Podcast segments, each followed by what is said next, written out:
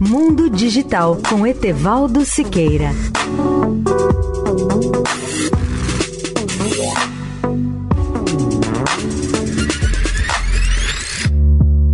Olá, ouvintes da Eldorado. Após apenas dois dias de vigência, o Brasil suspendeu a proibição do aplicativo de mensagens Telegram. Na sexta-feira, a Suprema Corte do país bloqueou o Telegram no país porque a empresa por trás do aplicativo estava ignorando as ordens do tribunal. O aplicativo de mensagens respondeu com medidas para combater a desinformação e o tribunal rapidamente suspendeu a sua proibição.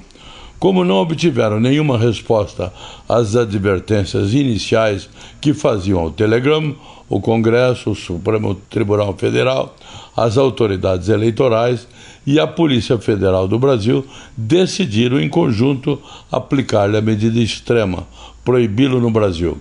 A partir da medida radical, o presidente executivo do Telegram respondeu com um pedido de desculpa banal. Sua empresa havia perdido os e-mails do tribunal. Peço desculpas ao Supremo Tribunal por essa negligência, disse o executivo Pavel Durov.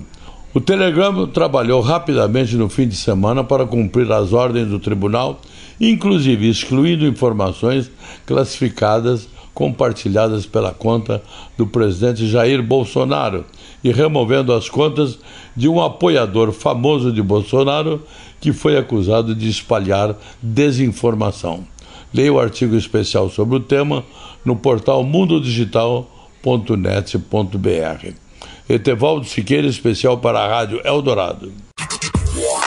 Mundo Digital com Etevaldo Siqueira.